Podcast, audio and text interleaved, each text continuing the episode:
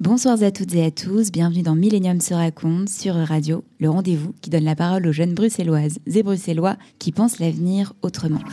On danse, on va chacun, chacune, on joue la chance, au retour on embrasse les lunes, on rêve, on danse, on va chacun, chacune, on joue la chance, au retour on embrasse les lunes, on rêve, on danse, on va chacun, chacune, on joue la chance, au retour embrasse les lunes. On joue sa chance, au retour, embrasse la lune. Vous êtes sur E-Radio, dans Millennium se raconte, le rendez-vous des jeunes bruxelloises et bruxellois avec le futur.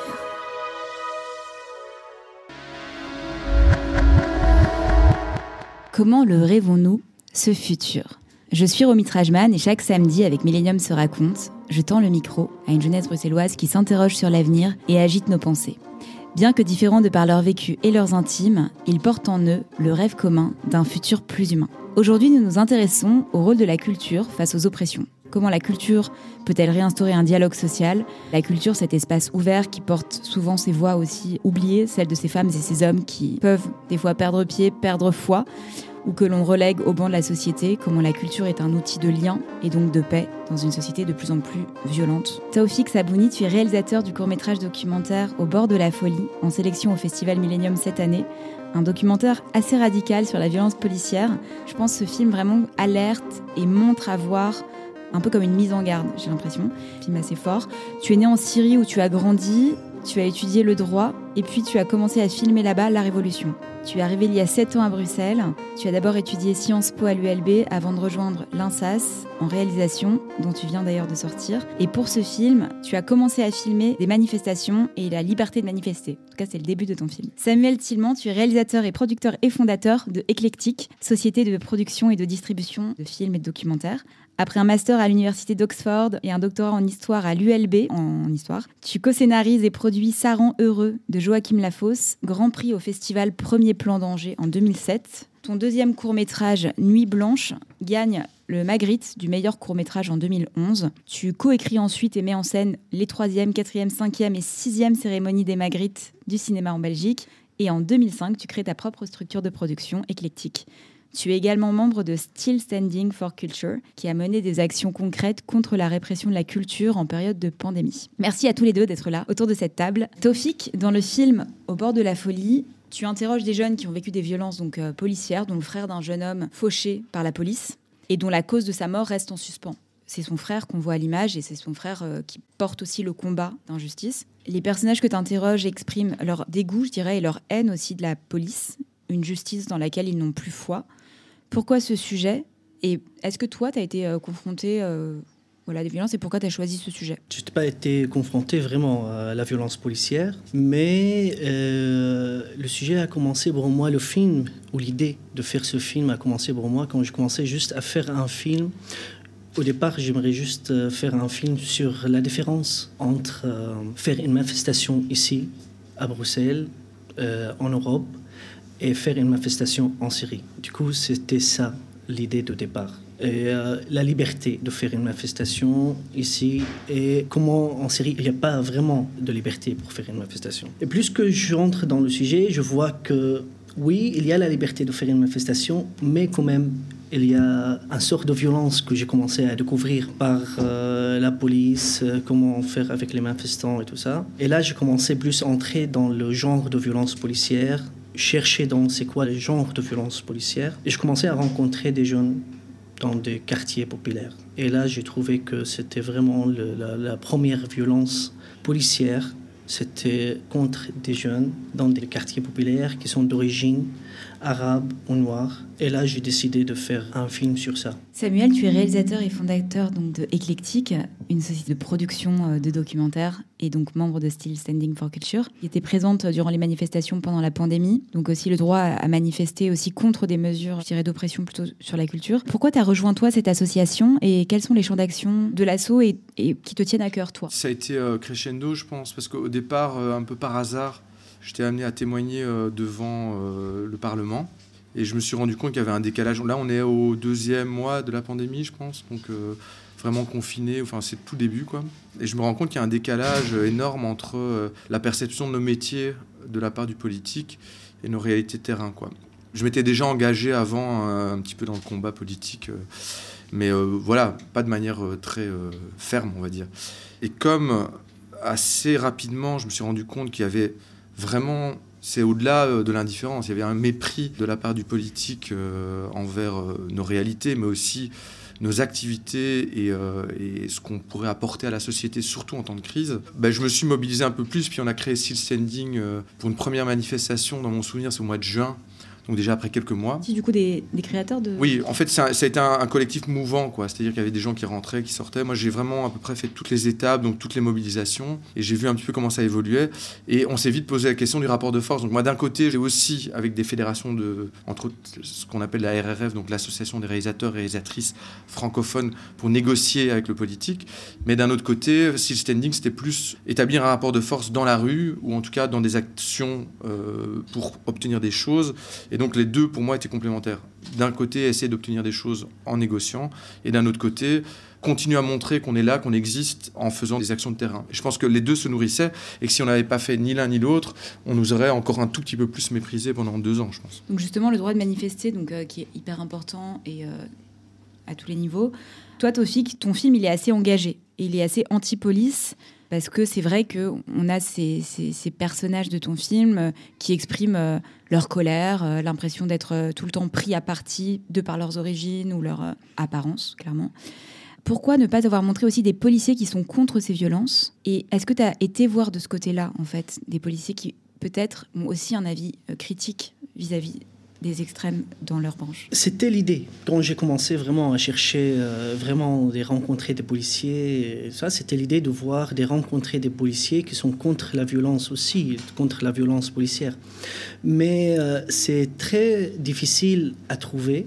Et quand on trouve, c'est très difficile qu'ils acceptent de parler devant la caméra. Parce que quoi Ils ont l'impression de renier leur profession Bien sûr. En, fait, ouais, en fait, si tu veux, il y a un sorte de.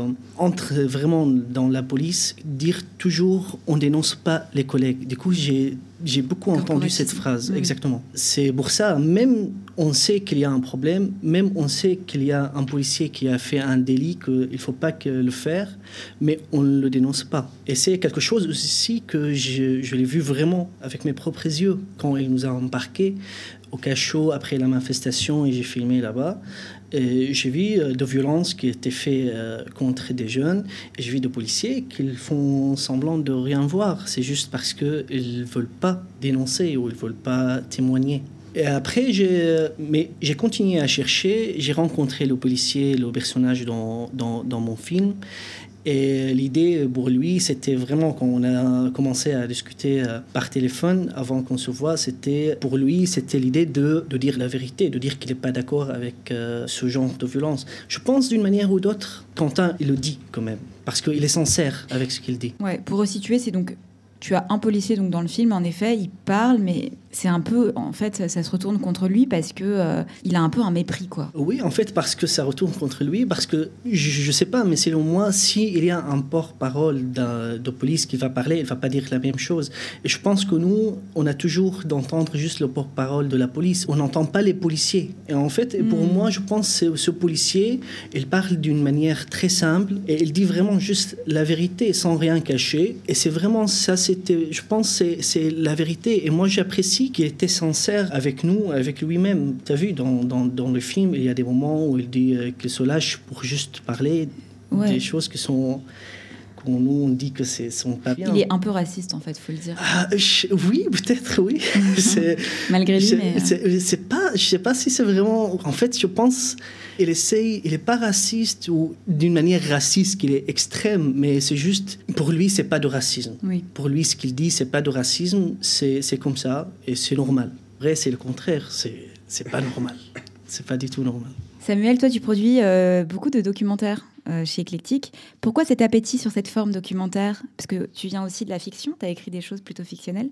Est-ce que c'est la force, c'est un miroir plus brut de la société? Quelle est ton appétence pour cette forme et pourquoi? Moi, j'ai l'impression, euh, parce qu'il y a aussi la question, il y a plein de questions qui se chevauchent ici, euh, qui sont toutes intéressantes, parce que j'avais presque envie de réagir à tes mm, mm, mm. parce que nous, par rapport à cette contestation. Enfin, les policiers incarnent l'autorité dans le cadre de style standing.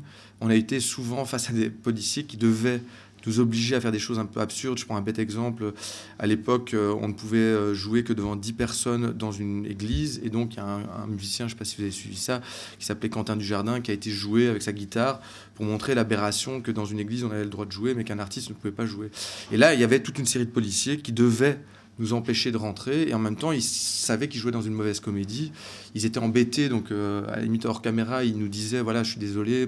Ils étaient embêtés, mais d'un autre côté, ils incarnaient l'autorité. Pour réagir aussi à cette idée que, en fait, il y a l'autorité avec un grand A et donc le corporatisme qui fait qu'il y a un discours lissé. Et puis en fait, quand on apprend à connaître les gens, on se rend compte que tout est plus complexe. Et en tout cas, dans le cas du Covid et, de, et des règles contre la culture à différents moments, tu avais quand même beaucoup de gens, beaucoup de policiers qui étaient sommés d'intervenir par les bourgmestres, par exemple, dans les théâtres, et qui étaient vachement embêtés, parce qu'ils sentaient qu'il y avait une violence symbolique, eux arrivant en policier et demandant aux gens de sortir, alors qu'au même moment, des gens se pressaient dans la rue Neuve, euh, ou qu'il y avait euh, voilà, des, foules et des attroupements un peu partout, et qu'on acceptait. Donc voilà, on ne peut pas dire le policier où il y a autant d'individus. Maintenant, effectivement, il y a, euh, il y a une forme de, de violence structurelle et, qui est liée à la police. Et, ça, on l'a vécu très fort. Après, pour revenir à la question du documentaire, moi, justement, ce qui me semble intéressant, bah, déjà explorer le réel sous des formes chaque fois différentes. Parce qu'en fait, il y a autant de documentaires que de, documentaristes, quelque part, j'ai envie de dire. Là, de plus en plus, ces deux derniers films qu'on produit, c'est plus des choses à mi-chemin entre la fiction et le documentaire. Et je sais qu'il y, a toutes ces tendances au documentaire d'aller reconstituer, euh, recréer des situations, des choses comme ça. Donc ça, ça m'intéresse beaucoup formellement. Et puis surtout, je trouve que c'est une bonne manière de créer du débat. Et en fait, c'est ce qui m'a manqué, moi, pendant deux ans. C'est euh, rassembler des gens autour d'un film d'un sujet et, que en sortant de ce film qu'on a vu ensemble et collectivement, on n'a pas tous le même rapport à ce qu'on a vu et donc quelque part on recrée du réel même après dans les débats et on peut euh, suite à ça je pense, garder du lien, ce qui nous avait aussi manqué pendant deux ans. Et ce lien est absolument essentiel pour qu'on reste dans une forme d'humanité. Il y a une mm. enfin, en enlevant l'art quelque part, on déshumanise un petit peu le, réel et les gens. Et là, il y avait un risque euh, sur le long terme contre lequel nous, on s'est mobilisé très fort. On va écouter un extrait du film, euh, de ton film, euh, Tofik. Trailer.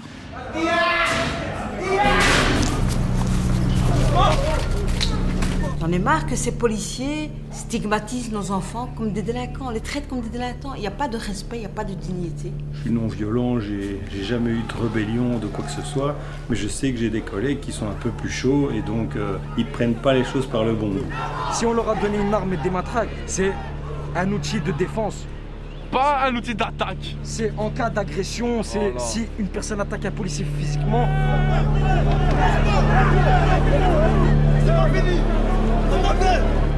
On est en 2021, on est en Europe, on est à Bruxelles.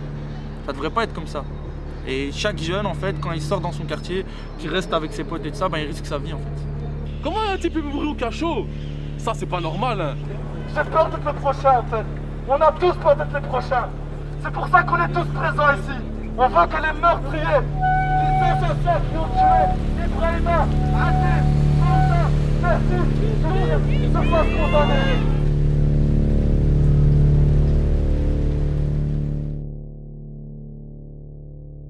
Donc Tofik, dans ton film, on a l'impression euh, bah voilà, d'une injustice profonde et une cassure un peu non réparable. À la fin, on voit des jeunes aussi qui jettent des pierres sur, les sur la police, qui crient aussi leur haine.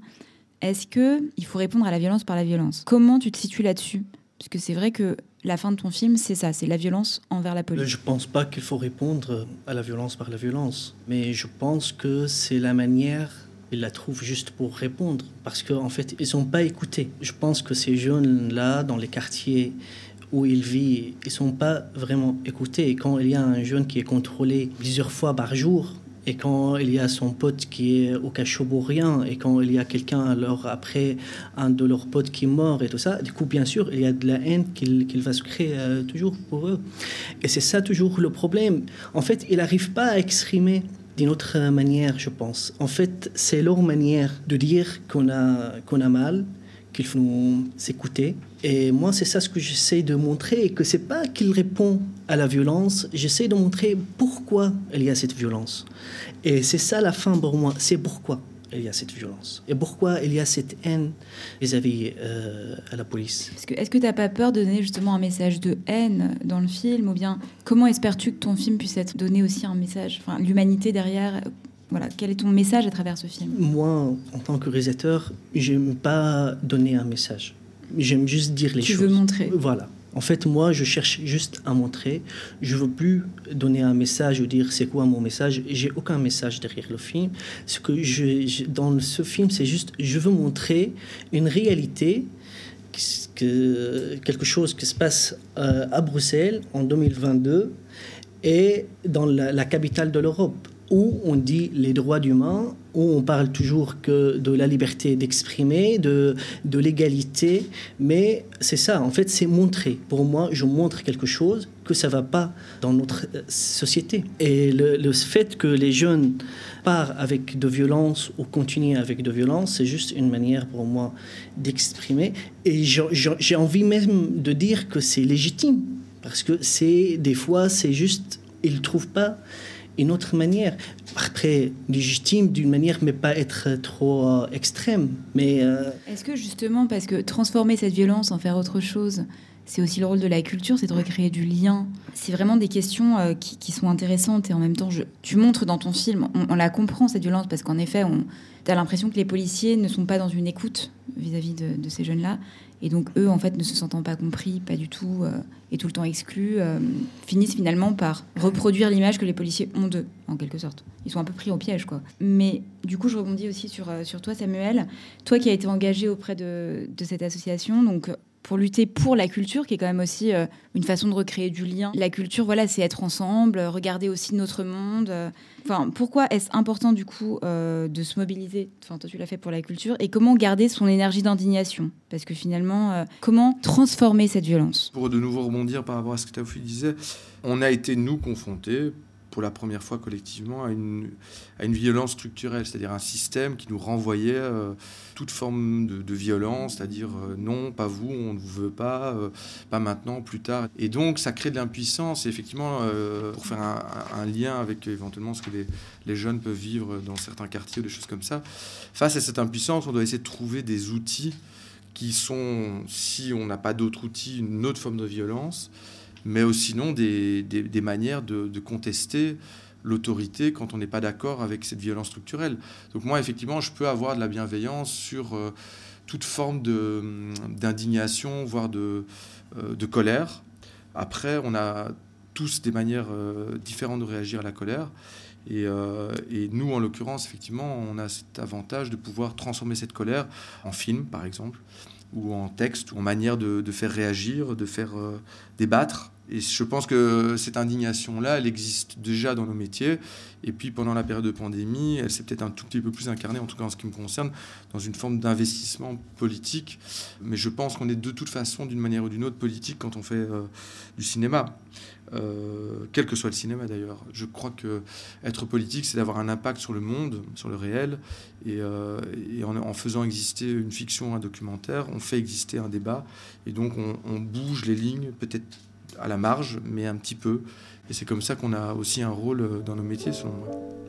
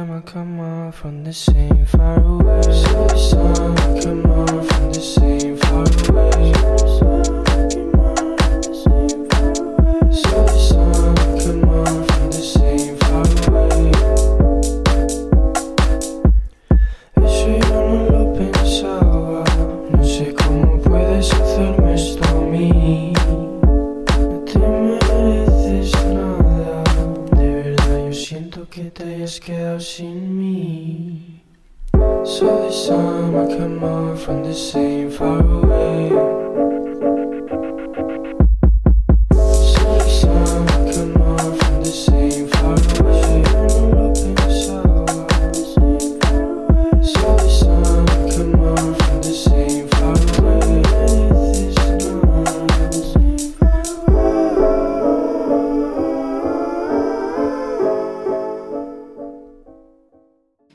Euh, Taufik, toi, tu, voilà, on discutait un petit peu et tu évoquais que tu avais été prisonnier politique en, en Syrie et donc tu avais assisté à une manifestation, en l'occurrence euh, pour filmer. Et là, tu avais vu en fait que quelqu'un se faire tabasser euh, clairement, mais qu'en Syrie, tu n'avais pas vu ça. Oui, j'ai vu pire en Syrie, mais, en prison ou pas, euh. mais, euh, mais, mais je ne m'attendais pas du tout à voir ça ici, en, en Belgique, à Bruxelles.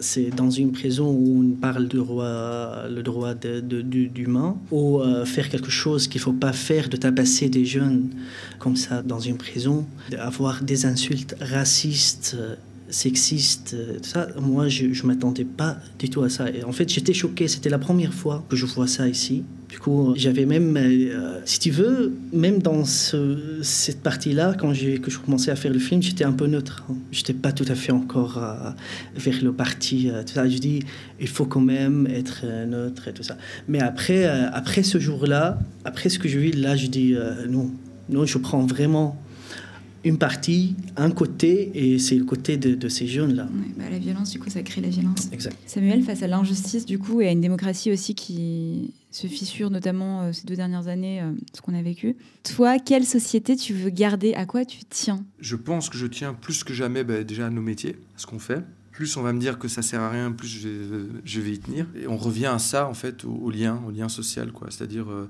à garder du lien entre nous, et à garder du débat, et à garder... Je, je reviens toujours à ça, mais c'est vrai parce que ça m'a vraiment frappé pendant deux ans.